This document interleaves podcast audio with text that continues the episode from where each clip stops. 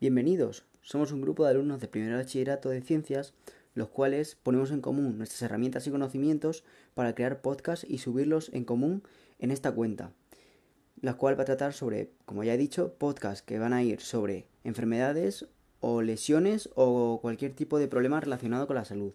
Espero que os guste.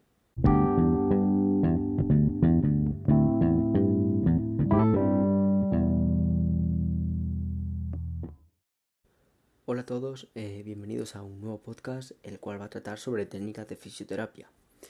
Eh, yo soy Javier Hernández de Anatomía Aplicada 1 y espero que os guste.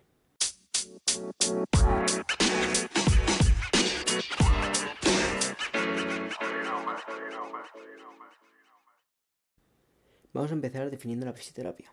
La fisioterapia es una profesión de la atención sanitaria que abarca eh, diversas modalidades del tratamiento, tales como masajes, terapia de calor, ejercicios, electroterapia, educación de paciente y consejo para tratar un daño, una dolencia, una deformidad o una lesión. Eh, como, ya, como ya veréis, eh, tiene muchísimas ramas en sí y muchos tipos de tratamientos por lo que es algo muy extenso y vamos a tratar eh, poco a poco. A continuación voy a nombrar distintos tipos de, de, técnicas que se suelen usar más.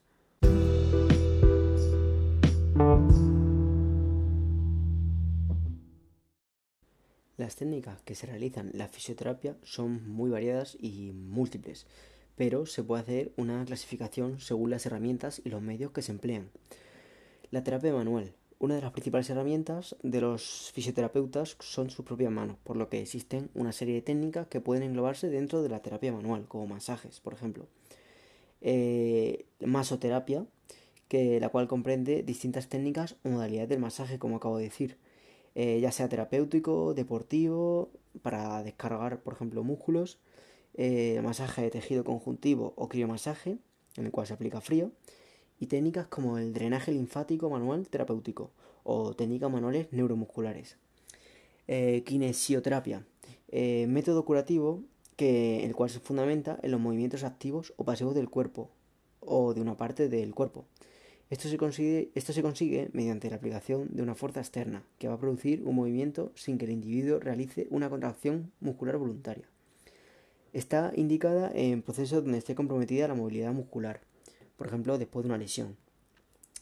Fisioterapia eh, manual ortopédica, la cual se centra en el diagnóstico y tratamiento de lesiones musculoesqueléticas, lesiones de cadera, hombro o rodilla y dolor de cuello y espalda, algo bastante común. Sobre todo en gente que tiene trabajos eh, que requieren cierta implicación física.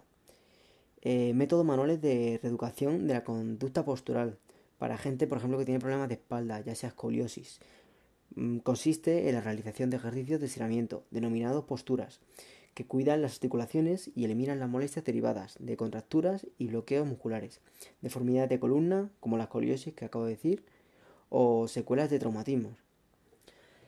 Estiramientos analíticos, eh, maniobras terapéuticas, cuyo fin es estirar estructura del tejido blando acortando para aumentar la amplitud del movimiento esta práctica está indicada en contracturas musculares, quemaduras, cicatrices eh, retráctiles o inmovilización prolongada. Otra rama es la, fisioterapia neurológica, la cual se basa en el conjunto de terapias para tratar afecciones del sistema nervioso, con el fin de educar o reeducar el tono postural, sinergias y patrones neuromotores patológicos. Está indicada en lesiones cerebrales, como el Parkinson, lesiones periféricas, como la parálisis de nervios periféricos, lesiones de médula espinal, eh, esclerosis múltiple, por ejemplo, o como se conoce ELA, o síndromes neurológicos infantiles. Eh, también otra que se utiliza es la fisioterapia respiratoria, la cual consiste en la realización de una serie de procedimientos para la desobstrucción de las vías aéreas, la reeducación respiratoria y la readaptación del esfuerzo, con el objetivo de mejorar el funcionamiento de los músculos del aparato respiratorio y el intercambio de gases, así como aumentar la resistencia.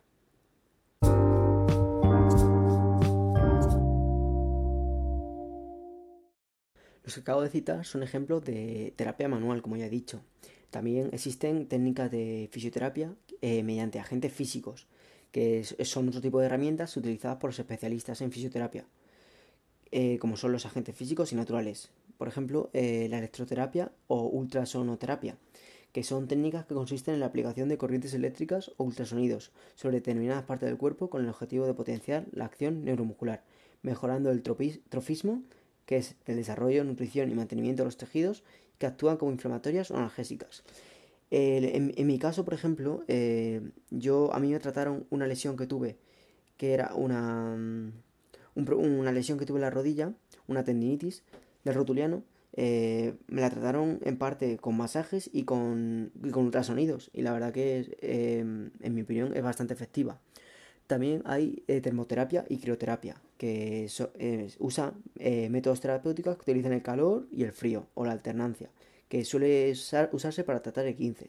También se utiliza en la hidroterapia el agua, que, es en la, la, cual utilizan técnicas como método terapéutico, en las que se incluye la talasoterapia, en el que se usa el medio y el clima marino, y la hidrocinoseterapia, realización de ejercicios en el agua. Esto, por ejemplo, para gente mayor le viene muy bien. Eh, otro tipo es la mecanoterapia y presoterapia, que, la cual utiliza aparatos mecánicos y masaje compresivo para tratar sobre todo varices y edemas. Eh, y por último, la, magnetoterapia y fototerapia, la cual consiste en usar, emplear, usar o emplear campos electromagnéticos o, la aplicación de la luz para tratar el acné o, u otros problemas de la piel.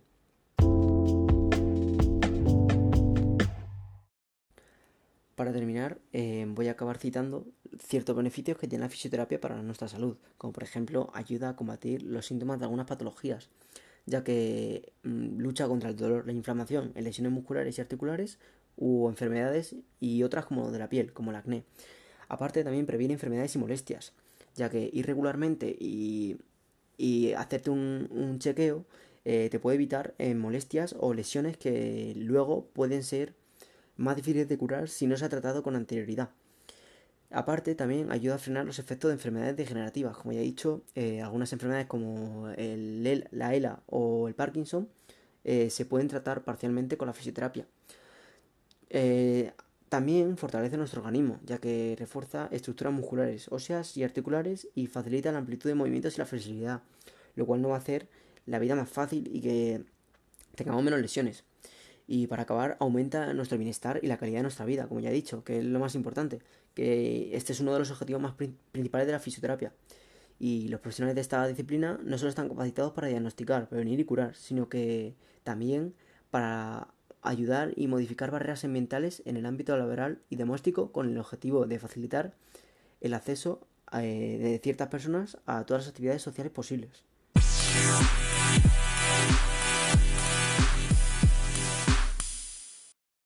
En este podcast voy a empezar hablando eh, sobre qué es la fisioterapia, definiéndola y aparte citando ciertos eh, tratamientos o tipos de, de tratamientos de fisioterapia que se utilizan y obviamente explicándolos y clasificándolos según los tipos que hay.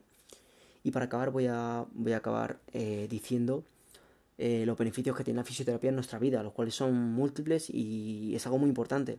Quizá tú no hayas ido al fisio porque nunca hayas tenido una lesión, pero seguro que conoces a alguien, que algún familiar o amigo que haya tenido cualquier problema, eh, ya sea por deporte o trabajo o cualquier cosa de la vida, y ha ido al fisio y se lo han, y se han solucionado.